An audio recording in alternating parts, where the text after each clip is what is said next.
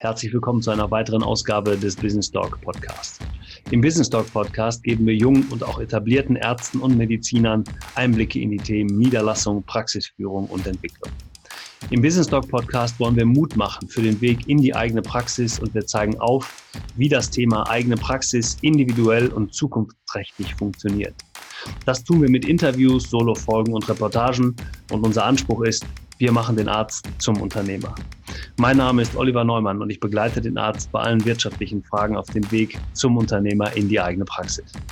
Ja, ihr Lieben, herzlich willkommen zu einer weiteren Folge des Business Talk Podcast. Ähm, heute wieder eine sehr, sehr interessante Folge aus der Serie Erfolgsgeschichten Praxis.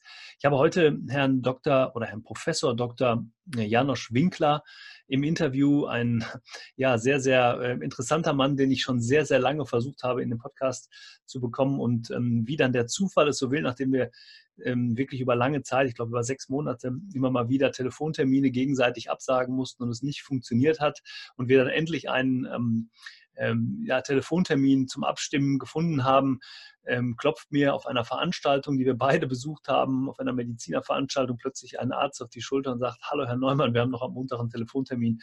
Dann war es Professor Dr. Janosch Winkler, ähm, den ich dann getroffen habe. Und wir haben uns ähm, an dem Abend sehr nett unterhalten und haben äh, die Grundzüge für diesen Podcast schon mal abgestimmt. Also freut euch drauf, wirklich wieder eine super Folge.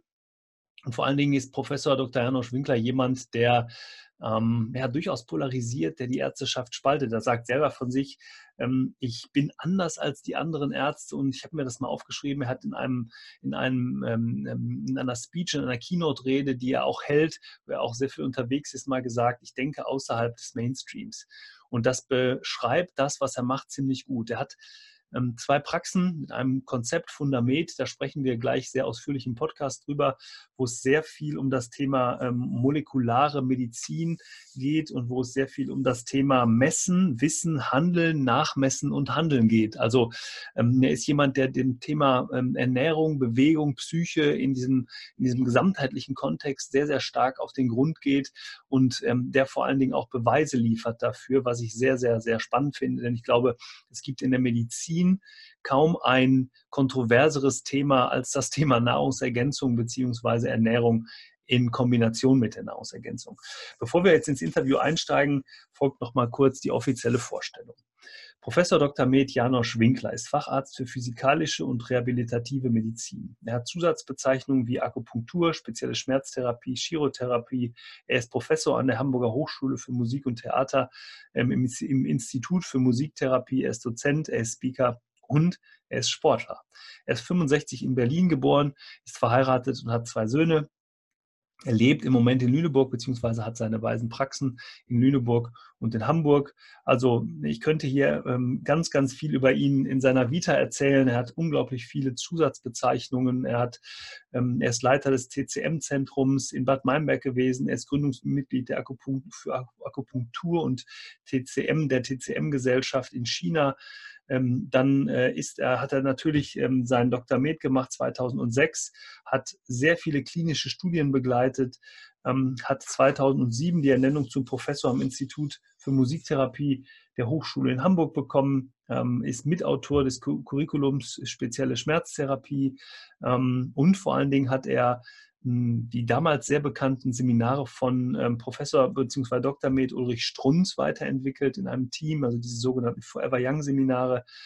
Ähm, ja, er ist 2015 in die ähm, Top Speaker, ein Top 100 Speaker in Deutschland aufgenommen worden. Das heißt, er ist mit seiner Botschaft, mit seiner, mit seiner Mission auch da unterwegs.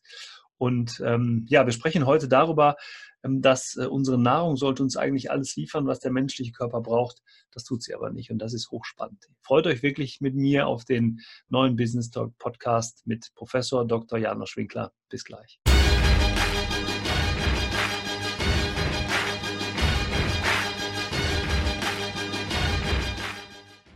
Ja, herzlich willkommen zurück im Business Talk Podcast. Äh, ich habe ja gerade in der Vorankündigung schon gesagt, dass ich heute sehr prominenten Besuch habe. Professor Dr. Janosch Winkler ist da.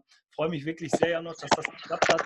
Nach einigen Ansätzen ähm, uns dann doch noch gefunden haben. Ich habe gerade schon im Intro erzählt, dass du mir dann letztens bei der Veranstaltung auf die Schulter geklopft hast und gesagt hast, hallo Herr Neumann, ich bin's. Also herzliche Grüße erstmal noch nach Lüneburg. Ja, ähm, Und wir steigen einfach ein mit der Frage, wer ist Professor Dr. Janosch Winkler? Was macht er beruflich und privat mit eigenen Worten? Ja, also, ich bin Arzt aus Leidenschaft. Äh, ich habe letztendlich schon äh, in Kindertagen von meiner Oma inspiriert, mich für Menschen und für Gesundheit interessiert. Sie hat mir nämlich damals ein Anatomiebuch geschenkt. Und da muss ich so vorpubertäres Alter gewesen sein. Und mhm. die einzige medizinischen Vorfahren, die ich sozusagen in meiner Familie habe, war wohl ein Opa, der Sanitäter war im mhm. Krieg. Und äh, dieses Buch hat mich irgendwie so fasziniert und das war der Beginn sozusagen einer Leidenschaft für den Menschen, für die Medizin, für die Gesundheit. Äh, wie das manchmal so ist, das Leben spielt Zufälle. Manchmal ist es ein einzelnes Buch in der Kinderzeit. Und das hat mich geprägt und ich bin ähm, also beruflich, glaube ich, können wir ja zu einigen Dingen dann noch genauer kommen, äh, immer in der Lage zu sagen, ich würde heute es genauso wieder machen. Ich würde genauso wieder Medizin studieren, ich würde genauso wieder die Praxis machen. Ich würde einiges vielleicht eher machen. Ich würde einige Umwege nicht nehmen, aber äh, diese berufliche Entwicklung, mit der bin ich sehr zufrieden.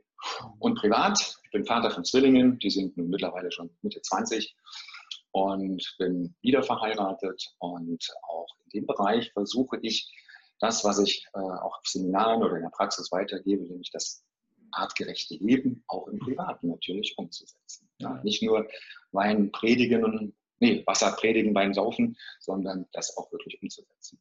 Ja, ich habe ähm, ja ein bisschen jetzt in Vorbereitung auf diesen Podcast auch äh, von dir angehört und angeschaut und gelesen und so weiter. Du bist ja wirklich unglaublich viel unterwegs. Also nicht nur das, was du in deiner Praxis machst, äh, ist besonders, sondern auch das, was du grundsätzlich im Leben machst, ist immer ein bisschen anders, als das einige andere Ärzte getan haben. Ich habe da auch ein sehr schönes ähm, Zitat von dir aus einem Speakers Excellent. Ähm, Vortrag, ähm, da hast du, fängst du so an mit, ich bin vielleicht anders als andere Ärzte, ich denke außerhalb des Mainstreams. Ähm, und das finde ich sehr bemerkenswert, weil das auch immer bedeutet, ähm, ich laufe so ein bisschen gegen den Strom. Ähm, also ich höre mir natürlich nicht nur immer an, dass alles positiv ist, sondern du bekommst ja sicherlich für einige Dinge nicht nur Lob, sondern auch Kritik. warum gehst du diesen schwierigen Weg? Ich sag mal so, ich bin in der DDR aufgewachsen und es war damals irgendwie schon spannender als junger Mann, ähm, so ein bisschen außerhalb des Mainstreams zu sein und immer mal so ein bisschen zu gucken, was, was geht denn da noch außerhalb der großen grauen Masse. Mhm. Vielleicht war das etwas, was geprägt hat. Aber auch im Studium fand ich es dann einfach spannender zu schauen, was gibt es denn noch so außerhalb dessen, was man da vorgesetzt bekommt als Lehrstoff. Und ganz ehrlich, wenn du in einem Medizinstudium als Arzt einfach zu oft den Satz hörst, da kann man nichts mehr machen. Dann rebelliert das in einem. Da kann man nicht das einfach so hinnehmen und sagen, ja, dann ist es eben so. Da muss eben der, der Schmerzpatient mit seinem Schmerz leiden. Ja? Äh, und das geht so nicht. Und das war wirklich, das sind auch Schlüsselerlebnisse, die einen prägen. Und das war eben einer dieser Schmerzpatienten, der wirklich völlig verzweifelt vor mir saß. Ich meine, der war Mitte 30. Der hatte zum damaligen Zeitpunkt alles durch, was die Medizin bot, aber der hatte seine Migräne. Also ich habe Gott sei Dank nur einmal im Leben bisher Migräne gehabt. Das hat mir gereicht. Ich kann seitdem total nachvollziehen, was meine Schmerzpatienten mir da auch erzählen. Dass sie wirklich bereit sind, alles zu machen. Ja, dass sie mhm. nur einen Wunsch haben, machen wir diesen Migräneschmerz weg. Und der hatte, nicht so wie ich, einmal im Leben, der hatte dreimal pro Woche Migräne. Und war selbstständig, hatte zwei kleine Kinder, hat alles durch und der hatte keinen Tumor, keine Entzündung, nichts. Und der hat ihm auch diesen Satz gesagt bekommen, naja, können wir halt nichts mehr machen. Und da sitzt er vor mir und ich war ja nun frisch aus dem Studium. Ja, also auch voller Stolz, dass die ganze Schulmedizin, ja, dass man das Studium geschafft hat, dass die, dass die Weisheit des, des westlichen Universums sozusagen mich erfasst hatte. Mhm. Und dann stehe ich da und komme nicht weiter. Ja, und er hatte auch, wie gesagt, alles probiert, was man probieren konnte. Und da bin ich echt nach Hause gegangen und habe gesagt, komm, Schatz, das kann nicht wahr sein. Ja, wenn ich hier so ein tolles Studium eigentlich habe und kann dann diesen Menschen nicht helfen, dann stimmt was nicht. Mhm. Naja, und dann guckt man auf der Land, äh, nicht auf der Welt, auf der Weltkarte schaut man dann mal sich um, wo gibt es denn da noch ein paar Alternativen? Und da war ich dann ganz schnell äh, China gekommen und war dann auch schon zu Ende des Medizinstudiums wirklich äh, sofort dabei, als es diese ersten Möglichkeiten gab, in China zu studieren.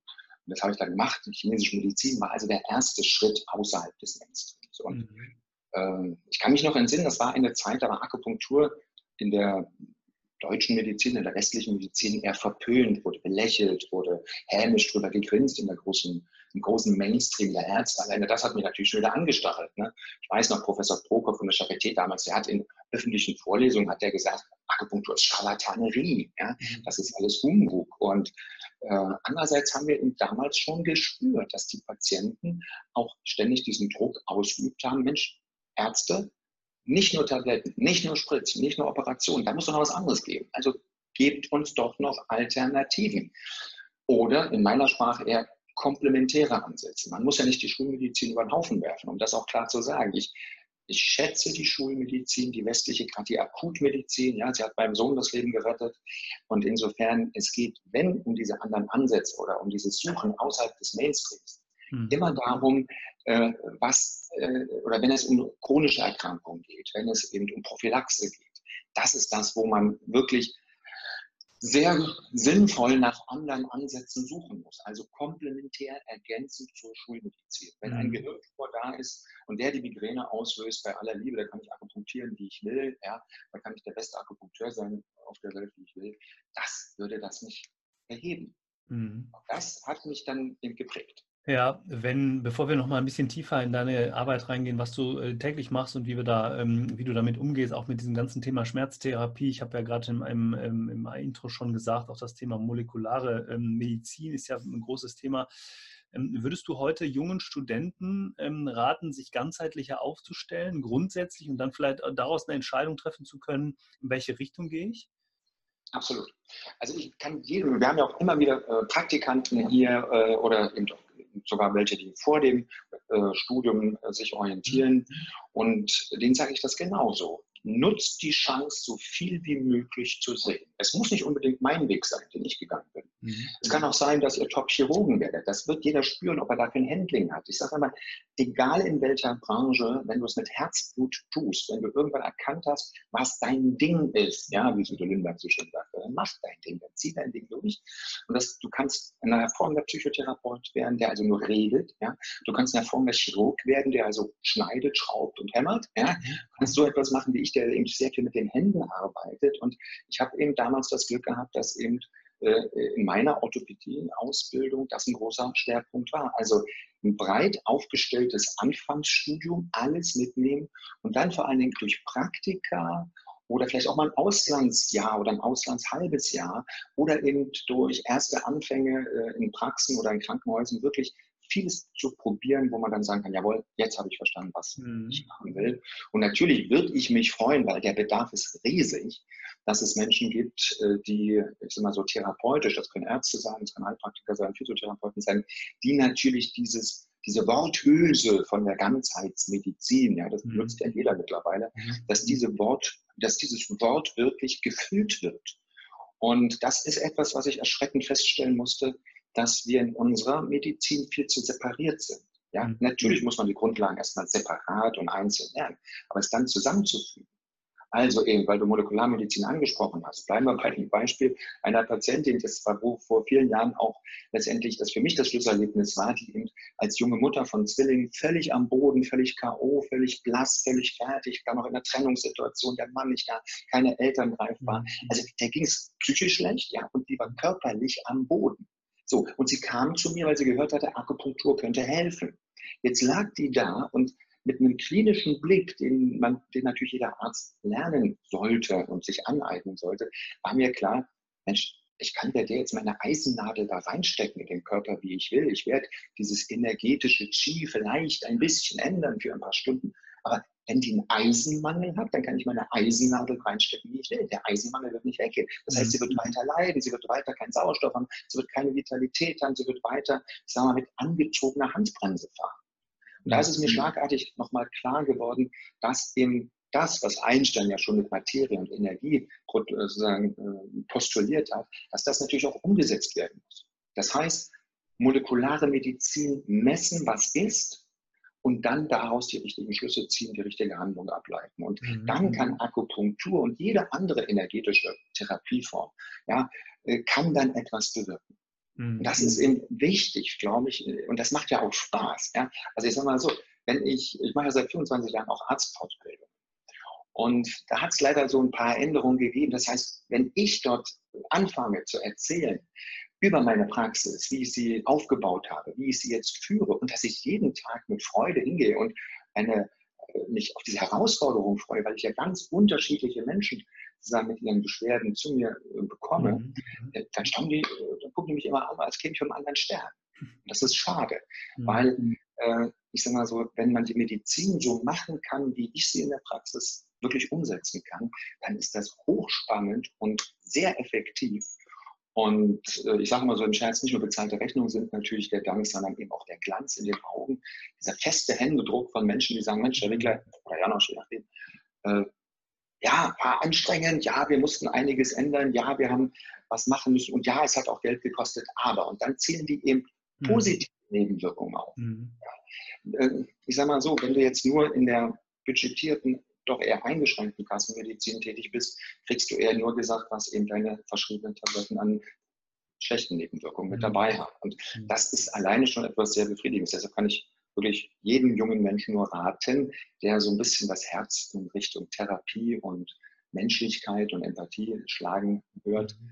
dass er auch an diesem Weg vielleicht geht. Ja, Gott sei Dank erleben wir ja auch immer mehr Mediziner oder junge Mediziner, die das so wollen. Das sind jetzt noch nicht die Masse oder die, die, das Gros an der Mediziner. Würdest du denn, ähm, wenn du, also ich, ich, höre ja auch viel, wenn ich auch spreche, gerade für das Thema Praxis, äh, Begleitung in die eigene Praxis niederlassen, dass natürlich viele das wollen, aber die Sorge natürlich vor wirtschaftlichen Themen sehr, sehr groß ist. Also, wenn ich eine reine Privatpraxis mache, kann ich das stemmen? Kommen die Leute zu mir? Ähm, wie kann ich meine Rechnungen bezahlen? Dauert, das dauert ja lange, bis ich die Patienten auch erreiche gerade dieses letzte Thema würde mich nochmal sehr interessieren. Also wir haben ja immer diejenigen, die einen Bedarf haben, also ich sage mal, wo der Schmerz so groß ist und die sind in Anführungsstrichen durch die Schulmedizin austherapiert, die kommen ja. und sagen, ich weiß nicht, weiterhelfen Sie mir. Aber die Frage ist ja, wie erreiche ich denn den Patienten, der vielleicht erst gar nicht dahin will, sondern der sagt, Mensch, ich möchte einfach gesund leben und ich habe auch einen schönen Satz bei dir gelesen, unsere Nahrung sollte uns eigentlich alles liefern aber was der menschliche Körper braucht, tut sie aber nicht. Also äh, das dem Patienten auch deutlich zu machen und damit natürlich auch zu erreichen, dass er zugänglich ist für diese Themen. Ähm, kannst du verstehen, dass die jungen Mediziner da hadern? Was ist das Richtige, gerade aus wirtschaftlicher Sicht? Ja, kann ich verstehen, weil das Thema Wirtschaft und überhaupt Marketing äh, im Studium eines Mediziners überhaupt keine Rolle spielt. Mhm. Das leider nach wie vor wohl so. Man muss wohl auch jetzt aktuell sich kümmern, wenn man als Student äh, eben schon ich mal, BWL-Grundlagenwissen haben möchte. Hatte ich damals auch nicht. Aber ich hatte so ein bisschen immer den, äh, dieses Selbstvertrauen, dass das, was ich tue, weil ich es ja wirklich auch mit ganzer innerer Kraft und innerer Stimme und mit innerem Herzblut mache, dass das richtig sein muss. Und wenn du das Feedback von Patienten, den ersten Patienten bekommst, Mensch, das ist toll, die Akupunktur fühlt sich toll an, die Chirotherapie war klasse und so, mhm dann weiß man, man hat etwas in der Hand, um anderen einen Nutzen zu stiften. Und wenn du an dem Punkt bist, wo du schon weißt, was du kannst, um anderen wirklich einen Vorteil zu bringen, eben einen Schmerz zu beseitigen oder eben, das ist das Zweite, was du angesprochen hast, dafür zu sorgen, dass das Kind gar nicht erst im Brunnen fällt. Mhm. Dieser große Bereich der Prophylaxe, wo ich immer äh, auf der Bühne fast mir die, die Seele aus dem Leib schreie, wenn ich sage, es kann nicht wahr sein, drei Prozent der gesamten sogenannten Gesundheitsausgaben der Bundesrepublik gehen in Richtung Prophylaxe. Ja, das sind dann meistens solche irgendwelchen Kampagnen, wo wieder für Brustkrebsvorsorge, Darmkrebsvorsorge mit irgendwelchen Schauspielern geworben wird, große Plakataktionen. Immerhin, ja, ist ja auch okay. Aber 97 Prozent gehen auf die Behandlung. Das könnte man umkehren. Es gab in China eine ganze Ära, da wurden Ärzte nur bezahlt, wenn ihre Menschen gesund geblieben sind. Ja, ja, natürlich muss man ein bisschen visionär sein. Natürlich muss man von sich überzeugt sein. Aber wenn man das ist, dann kann man eine solche Praxis auch ganz JWD machen, wie der Berliner sagt. Also das, ich meine, der Strunz hat vor 30 Jahren in Rot, das ist ja bei Nürnberg, das ist nun nicht der Nabel der Welt, auch mhm. Lüneburg, bin ich mir sicher, ist jetzt nicht das Zentrum von Deutschland. Aber die Menschen sind bereit, wie du es ja auch schon gesagt hast, wenn sie den entsprechenden Leidensdruck haben, wirklich weit zu kommen. Mhm. Und wir werden ja auch bestätigt, ich meine, wir haben nationales Publikum hier in, in Lüneburg. Wir haben äh, Österreicher, wir haben Schweizer, wir haben europäische Patienten. Manche fliegen von Mexiko, von Spanien, von London her. Der weiteste kam aus China. Also irgendwie muss es schon etwas sein, dass es richtig ist, was wir hier tun. Mhm, und dann ist das auch wirtschaftlich in Ordnung. Ich, ganz ehrlich, ich bin nicht der Zahlenmensch. Ja? Ich bin auch nicht der Verkäufer. Ich, ich sage immer, wenn ich meinen Job richtig mache und gut mache und mit Leidenschaft mache, dann wird das Geld schon kommen. Ich, mhm. also da glaube ich an die Gesetze, dass das funktioniert. Das funktioniert auch. Aber ähm, es, also es macht mit Sicherheit auch wirtschaftlich Sinn, sich klar zu positionieren, zu sagen, ähm, ich will diesen Weg, der freier ist in der Entscheidung ist, der aus meiner Sicht auch sehr, sehr viel Spaß macht, äh, diesen zu wählen. Aber ich habe absolut Verständnis, um das auch klar zu sagen, absolut Verständnis für die Patienten, die sagen, es reicht mir, wenn ich einen gewissen Korridor habe, vorgeschriebene Links-Rechts-Banden mhm. und Grenzen, die durch Leitlinien, äh, Budgetierung etc also vorgegeben sind. Mhm. Wer sich für den kassenmedizinischen Weg entscheidet, muss ihn von vornherein wissen, dass er sich verpflichtet, nach den Regeln der Kassenmedizin zu mhm. spielen. Das muss klar sein.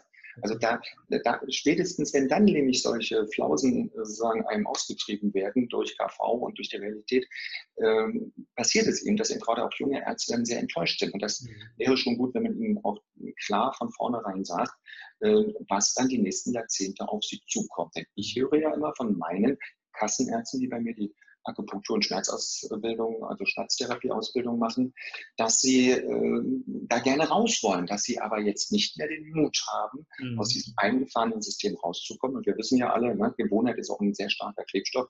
Wenn du erst mal zehn Jahre in deiner Praxis hängst, dann äh, ist es nicht für jeden, ja, von seiner ganzen Persönlichkeit mhm. gegeben zu sagen, na gut, dann mache ich morgen in Privatpraxis. Absolut. Ja.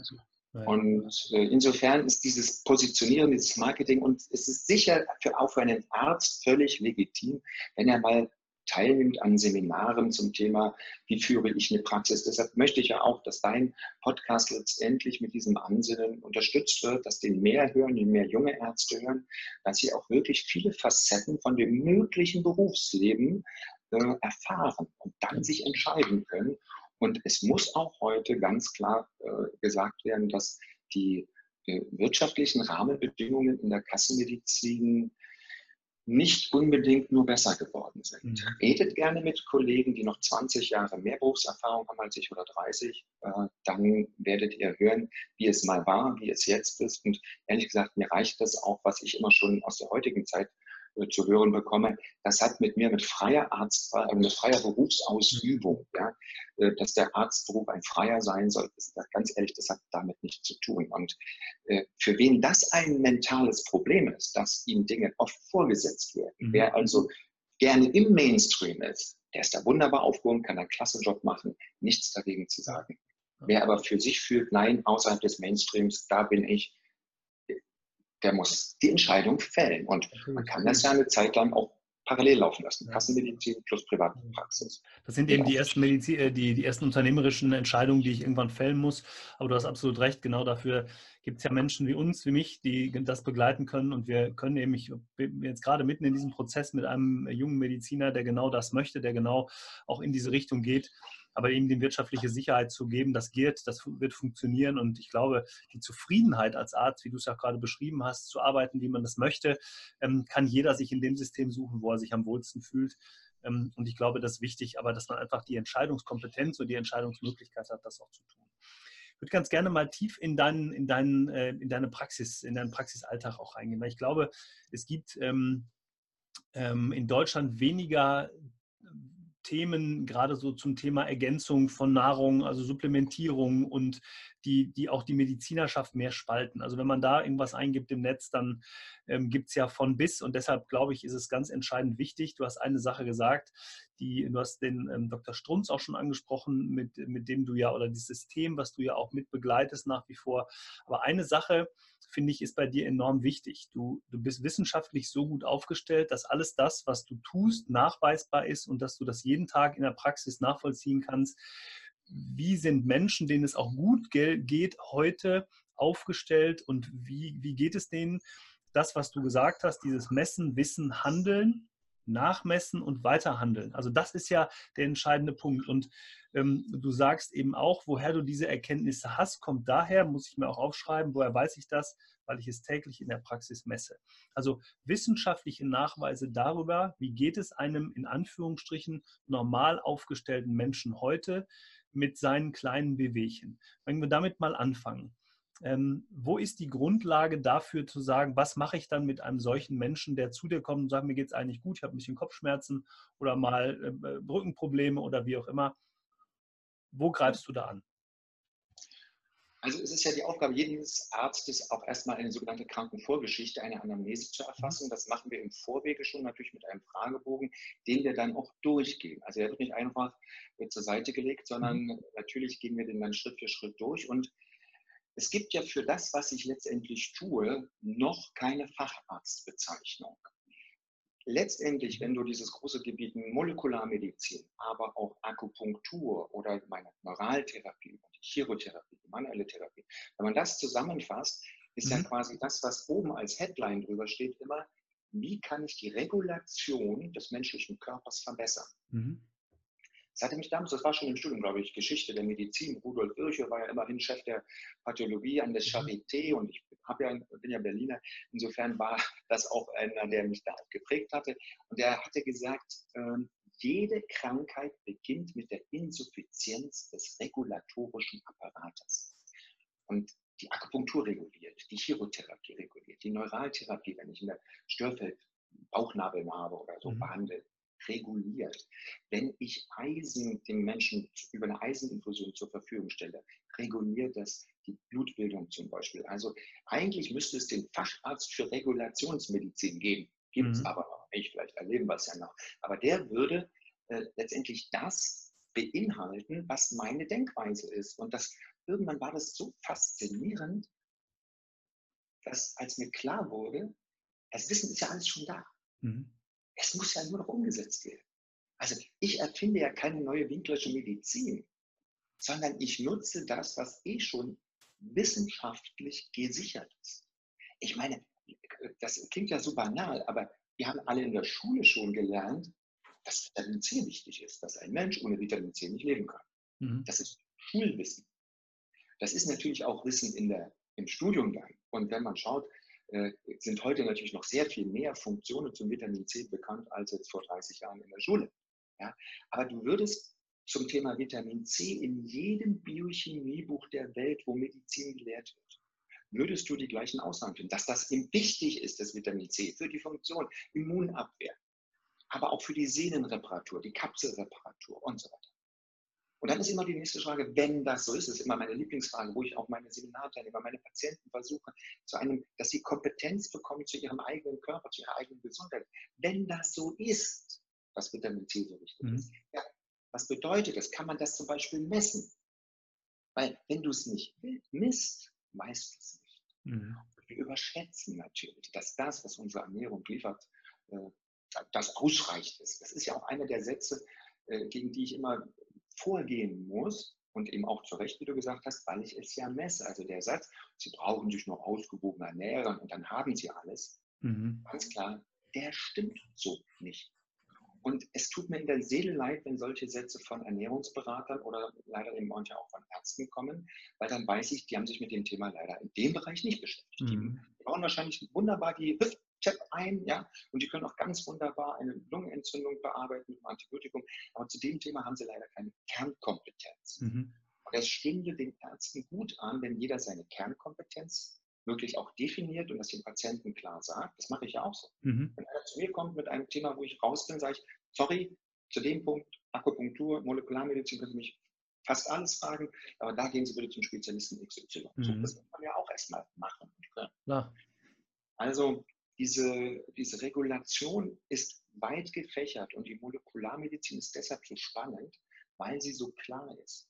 Es gibt nun mal 47 essentielle Stoffe, die der Körper braucht. Und das ist kein neues Wissen und das ist ja so sicher wie das Amen in der Kirche. Sauerstoff, Wasser, das haben wir auch in der Schule schon gelernt. Aber Vitamin D, Magnesium, Zink, Bohr und so weiter, die ganzen Vitamine gehört alles dazu.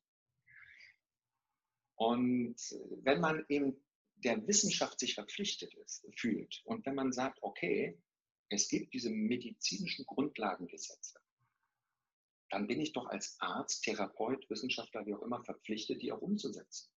Mhm. Und das ist das, was mich wundert. Ich sage es mal vorsichtig, es wundert, mhm. dass das, was im vierten Semester Medizinstudium, Biochemieprüfung gewusst wurde von allen Ärzten, mhm. allen Biologen, später dann nach dem Eintritt ins Berufsleben, ich sag mal so, nicht mehr umgesetzt wird, mhm. verdrängt wird. Mhm. Und das ist schade. Und ich, es sind ja auch viele Kollegen hier Patienten. Und im Gespräch unter vier Augen wird ihnen ja sofort schlagartig klar, dass das, was ich hier vertrete mit dieser molekularen Medizin, ja äh, überhaupt nicht angreifbar ist im Sinne von, ah, wer weiß, esoterisches Halbwissen, äh, um. überholt, sondern ihnen wird ja schlagartig klar, ach du Scheiße, das habe ich ja auch mal gelernt. Das habe ich ja auch mal gewusst. Und vielleicht am Anfang auch mal hier und da eingesetzt. Oder es wird ihnen klar, es reicht ihnen nicht nur über Folsäure bei den Schwangeren zu reden. Mhm. Wenn es ein Vitamin B12 gibt, könnte es ja auch noch ein B11, B13, B9 geben. Also was mit den anderen Vitaminen.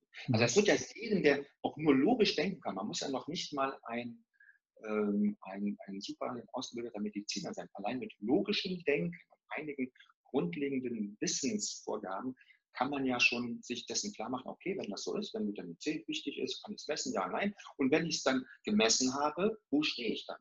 Mhm. Und dann kommt eben der nächste Schritt. Also erst messen, ja, wenn du wissen willst, musst du messen, dann weißt du etwas. Mhm. Aus diesem Wissen, Laborbefund, was auch immer, kommt dann heraus eine veränderte Handlungsoption. Also ich kann ja was ändern. Ich kann anders essen, anders trinken. Da berate ich natürlich meine Patienten und kann ihnen Informationen geben.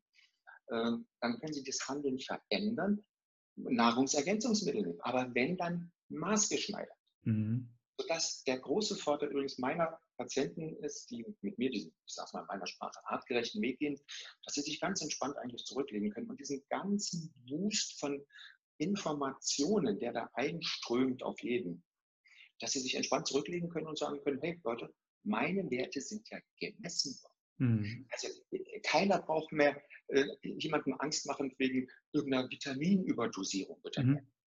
Ja, also wie gesagt, ich messe es ja seit zehn Jahren werktäglich und ich weiß ja, was diese Menschen in diesem Land und auch vom Ausland her, was die so liefern.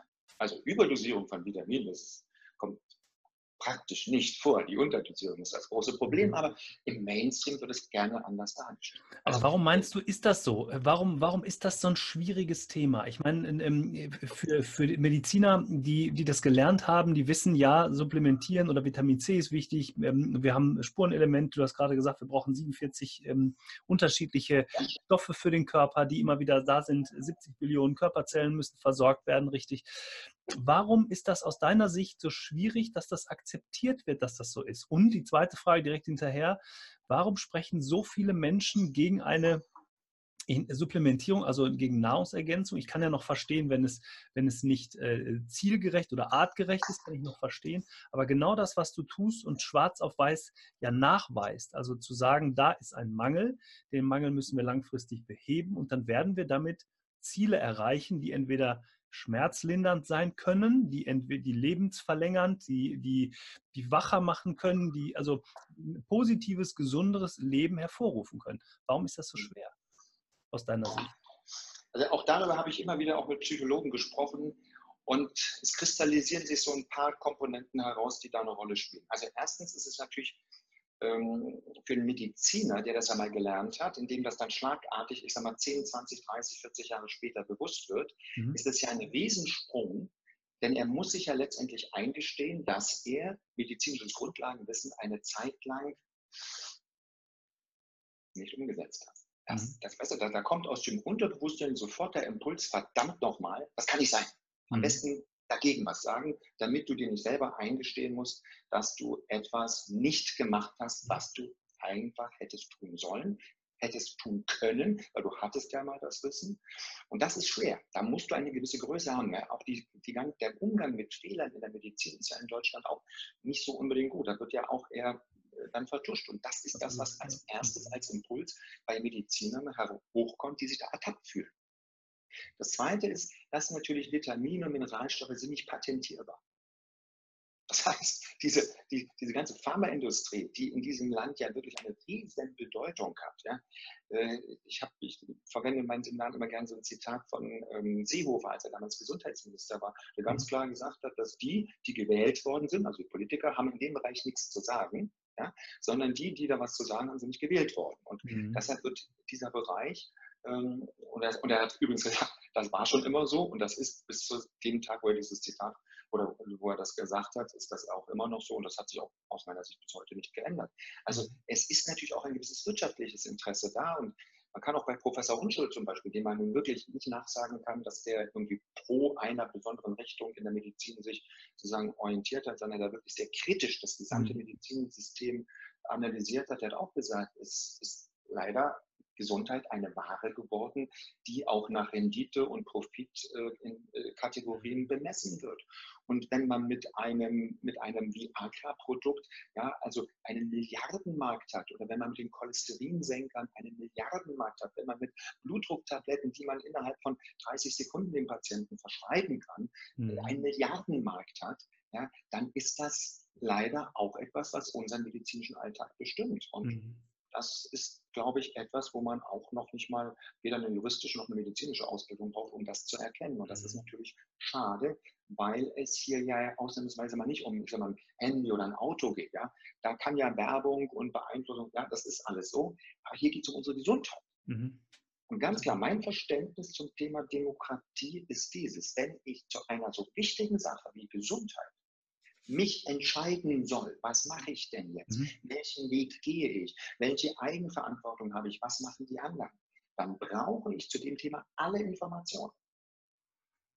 Und deshalb möchte ich nicht nur hier in der Praxis eins zu eins, sondern sehr viel mehr den Menschen zurufen, da gibt es noch mehr. Es gibt eine Alternative zum Statin, zum Cholesterinsenker. Es gibt eine natürliche Art, äh, von dem Blutdruck zu regulieren, wenn er mhm. zu hoch ist. Man muss nicht nur Medikamente nehmen, man muss nicht nur operiert werden oder Spritzen bekommen. Also wir, eigentlich haben wir Ärzte ja auch gesprochen, es ist uns sogar juristisch auferlegt, immer eine Alternative zu benennen.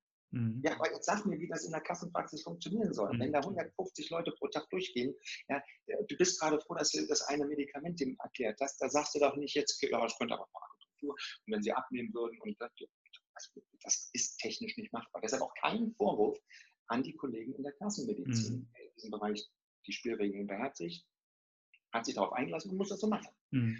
Das ist eben, ähm, wie gesagt, so ein Grund, warum sich da viele so schwer tun, warum das auch so emotional wird. Das ist ja eigentlich völlig, also eigentlich ist es irrational, dass es so emotional wird. Mhm. Ja? Es sind ja klare Fakten. Und deshalb, ich bin da Gott sei Dank in der Lage, ganz entspannt zu sein, weil sie saßen bei mir alle hier schon auf meinem roten Sessel. Die Vegetarier, die Frutarier, die Pestitarier, alle sagen, boah, ich bin total gut aufgestellt, ich habe alles. Nein. Zeige mir deine Werte, zeige mir das, was Mutter Natur eigentlich von dir will, zeige mir das, was in deinem Körper wirklich ankommt. Mir ist es mhm. völlig wurscht, wie deine Religion oder Ernährungsform heißt. Ja? Der Körper braucht es. Das ist das, was Mutter Natur, was dir die Evolution dir in die Gene eingebrannt hat. Und wenn du eben kein Eisen hast und wenn du kein B12 hast oder kein Vitamin D hast, dann hängen definitiv daran Funktionen, die äh, ja nicht nur mit Vitalität ein bisschen was zu tun haben. Da hängen knallharte Erkrankungen dran. Mhm. Und ähm, das Gemeine ist ja, dass wir alle diese Defizite nicht spüren. Wir spüren sie erst, wenn 80 Prozent weg sind. Also erst 80 Prozent Magnesiumdefizit, Vitamin D, C und was auch immer Defizit, ist das, was wir real merken. Aber das sind dann wirklich auch schon, ich sag mal, so knallharte Symptome. Ja, wenn 80 Prozent weg ist, dann ist das Kind schon im Brunnen gefallen. Wir sind eben kein Auto. Ja? Beim Auto ist einfach Zündschlüssel rein und dann zeigen die Zeiger alle an. Ja? ja. Genug Batterie, genug Strom also, oder, oder Benzin und genug was auch immer. Ja? Und das macht die Sache wiederum so, also so, so, so komisch. Ja? Mhm. ja, wieso denn? Mir geht's doch gut, sagen viele. Ja, genau. Ja, wenn Sie, ich sag mal so, wer jahrzehntelang mit einem niedrigen Hämoglobin rumläuft, also sein Sauerstofftaxi nur unten hat, ich sage immer, oh, dieser Wert ist ja im grünen Bereich. Ja. Das reicht für ein bescheidenes Dahinleben in der Bundesrepublik locker aus. Also wenn man einen mhm. normalen Job hat, keinen Stress hat, kriegt man ja alles gebacken. Und von außen betrachtet, auf diesen Menschen würde jeder sagen, guck mal, was willst du denn? Der, der, der macht doch, der läuft doch, der hat seinen Job, der kriegt das hin und hat auch noch gewissen Spaß am Leben. Also der, der leidet ja nicht. Mhm. Aber er weiß ja auch nicht, wie es denn wäre, wenn er genug Sauerstoff im Gehirn hätte, genug Sauerstoff in den Muskeln hätte, wie das Leben hätte leichter sein können, die Vitalität. Das sind ja auch Dinge, die jetzt mal außerhalb von Krankheit auch unsere Gesundheit beeinflussen. Die WHO sagt ja nicht umsonst, dass äh, Gesundheit eben auch äh, ein psychisches und physisches Wohlbefinden ist. Also diese, ja. diese Leichtigkeit, diese Lockerheit. Das ist ja etwas, was, wenn du diese Regeln der Natur, der Naturwissenschaft beachtest, also in meiner Sprache, wenn du diesen artgerechten Weg gehst, mhm. das ist das, wofür du dann oder womit du belohnt wirst. Mhm. Und das ist, was die Patienten mir ja widerspiegeln, dass das ja funktioniert. Absolut. Also das Art, gerade das Artgerechte taucht ja bei dir auch immer wieder auf. Also sowohl das Thema artgerechte Ernährung als auch das Thema artgerechte Bewegung und äh, artgerechte Entspannung habe ich, glaube ich, auch noch gelesen. Ähm, ich habe äh, auch mal so ein bisschen geguckt, also gerade bei denen, die, so, die, die, die ich bewertet haben, also das ist, ich muss das wirklich sagen, das ist der Wahnsinn, was die Leute da schreiben, ja, also weil sie einfach eine unglaubliche Zufriedenheit haben und ähm, also angefangen von auch, auch Kollegen, die dir schreiben und die sagen, großartiger Kollege, der Heilkunst betreibt, eine Ärztin, die natürlich namentlich nicht genannt wird, aber die Jahrzehnte Beschwerden hat, dann habe ich herzlichen Dank für die, für die wiedergewonnene Energie und das ist ja etwas, was ich immer ganz erstaunlich finde, also wenn ich müde bin, heißt es ja aus meiner Sicht nicht nur, dass ich Schlafmangel habe oder mal eine Stunde morgens länger schlafe oder früher ins Bett gehe, sondern dass mein Körper vielleicht langfristig gegen irgendwas ankämpft, äh, was da ist. Du hast es gerade gesagt, im Hämoglobin. Also diese ganzen Themen einfach mal sich von der anderen Seite anzuschauen, dafür sorgen, dass mein Leben wieder leichter, einfacher wird und ich vielleicht auch mit einer gewissen Energie und Schwung durchs Leben gehen kann und dann wieder vielleicht auch darüber ein lebenswerteres Leben habe, besser gelaunt bin, besser mit meiner Frau, mit meinen Kindern, mit meiner Familie umgehen kann, einfach auch Dinge wertschätzen kann und so weiter. Das kommt ja auch alles von dieser Thematik her. Ähm, jetzt hast du ja ähm, äh, ich gucke jetzt gerade hier auf die Uhr, 40 Minuten, leider schon, äh, wir sind schon viel zu weit. Ich habe noch so viele Dinge hier stehen und liegen. Ich könnte noch, noch drei Stunden mit dem Interview machen. Vielleicht machen wir einfach irgendwann nochmal ein Folgeinterview, weil ähm, gerade nicht nur das Thema Schmerzbehandlung, was ja eine große Rolle spielt, sondern auch dieses Thema ähm, gesünderes, besseres Leben und auch mal gucken tatsächlich, wie kann ich, wenn ich auch eine bestehende Krankheit habe, vielleicht ähm, Dinge einfach verbessern, auch wenn ich chronische Dinge habe, wo ich mich einfach besser aufstellen kann. All das ist ja Teil deiner Arbeit. Ähm, kannst du vielleicht noch mal eine Sache sagen zu, zu diesem Konzept, dieses Forever Young Konzeptes, was ja seit, seit langer Zeit schon da ist? Also der äh, Dr. Strunz ja seinerzeit mit vielen Büchern unterwegs und der viel, also das, so habe ich es jetzt noch im Kopf aus meiner Vergangenheit heraus, also viel über dieses Thema Joggen und Ernährung gekommen ist und ihr habt das jetzt weiterentwickelt oder du hast das weiterentwickelt. Vielleicht kannst du da noch mal äh, ein, zwei ähm, Dinge zu erzählen. Also Kollege Strunz hat mich äh, sehr inspiriert vor über zehn Jahren, weil letztendlich das das fehlende Puzzleteil war in meiner Suche nach einer für mich sinnvollen Medizin, mhm.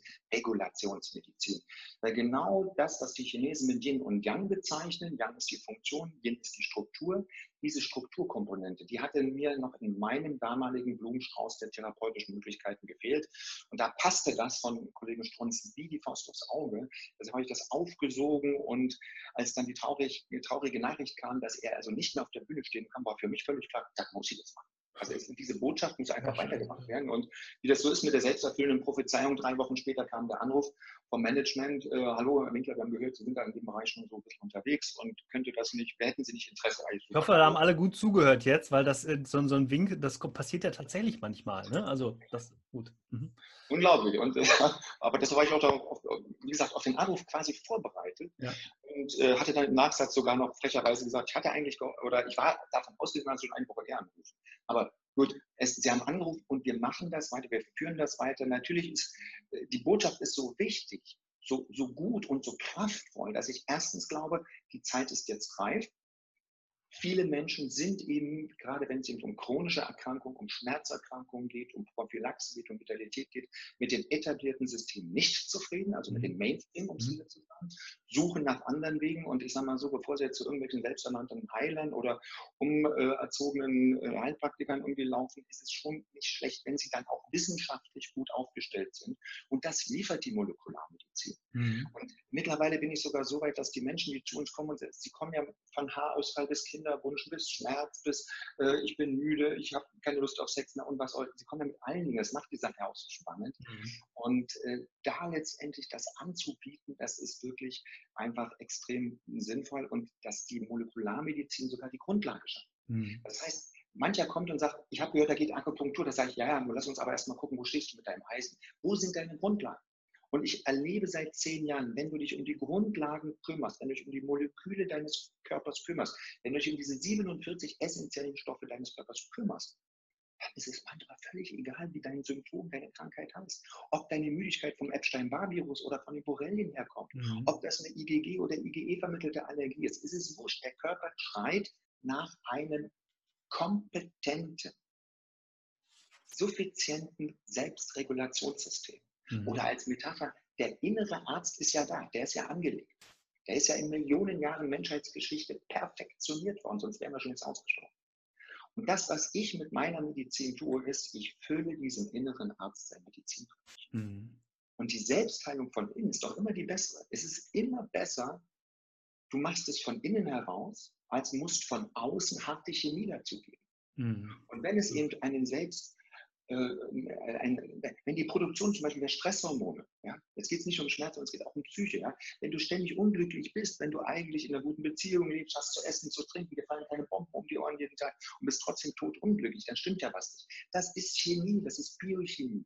Mhm. Das liegt am Serotonin, am Dopamin. Die werden ja nicht aus Luft und Liebe gebaut. Kannst du auch in jedem Biochemiebuch der Welt nachschauen. Da steht drin, wie es gebaut wird. Und dann stehen da so lapidare Sachen drin wie Vitamin B3 oder B6 oder Magnesium oder die Aminosäure Tryptophan oder Phenylalanin. Mhm. Also das sind ja keine harten chemischen Dinge. Da kann man sagen, essen Sie mal Eiweiß oder nehmen Sie doch mal Phenylalanin eine Weile ein und schauen Sie mal, was dann passiert mit Ihrer Stressresistenz und Ihrer Psyche. Und das ist das, was so spannend ist. Es ist wissenschaftlich klar gegliedert.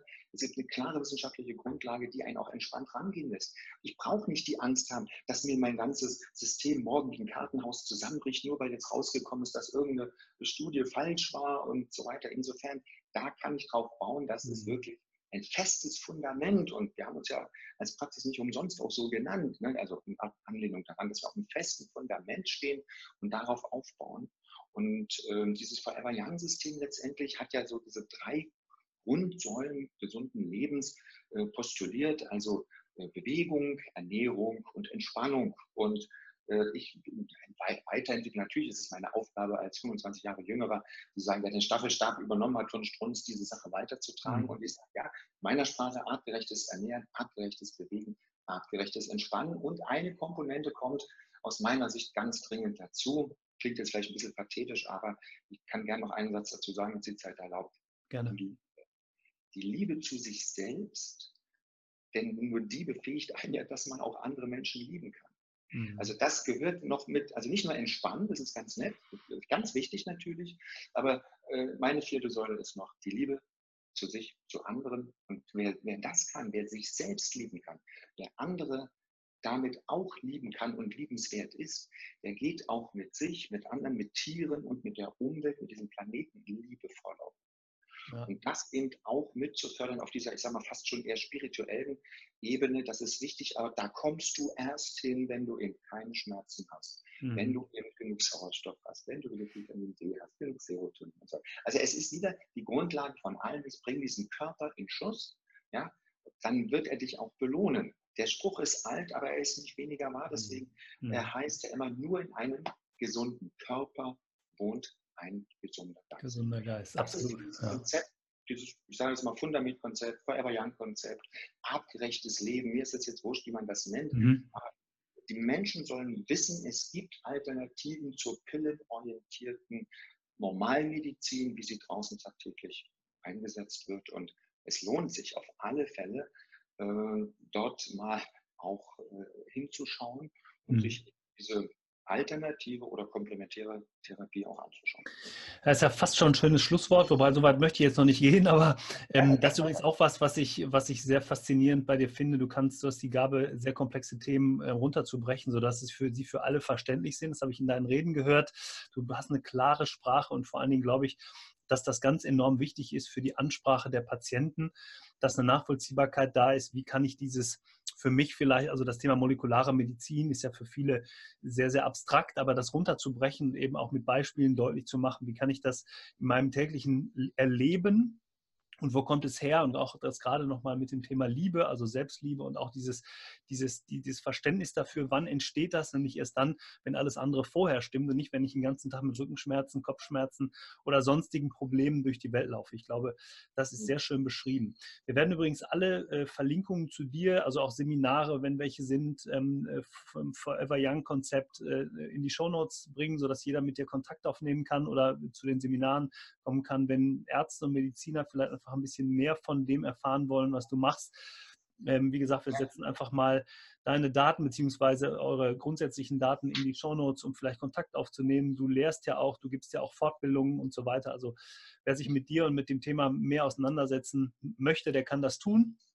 Ähm, ich würde ganz gerne zum Schluss in die kurze Frage, kurze Antwortrunde kommen und stell dir die Einstiegsfrage, die Zukunft der Medizin. Wohin entwickelt sich die Medizin aus deiner Sicht in den nächsten fünf bis zehn Jahren? Also ich lebe ja schon seit, glaube ich, 20 Jahren mit dem Damoklesschwert, dass das gar nicht mehr alles so weitergeht und morgen alles anders werden muss. Also da bin ich mittlerweile entspannt. Mhm. Aber ich äh, glaube, also wenn es jemals richtig reif war, dass große Veränderungen, ich will jetzt nicht gleich mal wieder das Wort Disruption in den Mund nehmen, aber wenn es große Änderungen äh, geben muss, dann ist jetzt die Zeit reif. Äh, ich glaube schon, dass einfach eine personalisierte, maßgeschneiderte Medizin, eine menschenzugewandte Medizin, die diese Regulationsaspekte beinhaltet, mhm. dass die kommen muss. Mhm. Man kann es auch jetzt ganz einfach sagen, Schulmedizin, Akutmedizin, Chirurgie, Unfallchirurgie, all diese, ich sag mal so, akutmedizinischen Dinge sind wunderbar in unserem Land. Der andere Teil möge sich gerne so orientieren, wie ich das mit meiner Regulationsmedizin jetzt im Kleinen hier schon mache. Es ist transparent, es ist nachvollziehbar und letztendlich wirtschaftlich viel, viel preiswerter, als wenn man den anderen Weg geht. Mhm. Was bedeutet für dich Gesundheit? Ich habe ja selber das, äh, für mich eine neue Definition gefunden. Gesundheit ist das Überwiegen artgerechter Entscheidungen. Wir müssen so viele Entscheidungen jeden Tag fällen. Mhm. Wenn die überwiegende Anzahl im Sinne der Natur, im Sinne unserer Evolution, im mhm. Sinne unserer Gene, im Sinne der Molekularmedizin richtig, also artgerecht gefällt wird, dann kann man auch gesund werden, schrägstrich gesund bleiben. Sehr schön. Deshalb liebe ich diese Frage-Antwort-Runde so, weil es immer wieder schöne unterschiedliche Antworten gibt. Sehr, sehr schöne Definition. Mhm. Ähm, welche Eigenschaft sollte aus deiner Sicht der Arzt, die Ärztin als Unternehmer haben oder Unternehmerin? Mut haben, mhm. einfach mal zu machen. Also wenn ich neue Projekte anfange, dann höre ich immer, ja, aber Vorsicht da und juristisch da mhm. und da müssen wir da gucken. Das heißt, hey Leute, wir machen erst mal.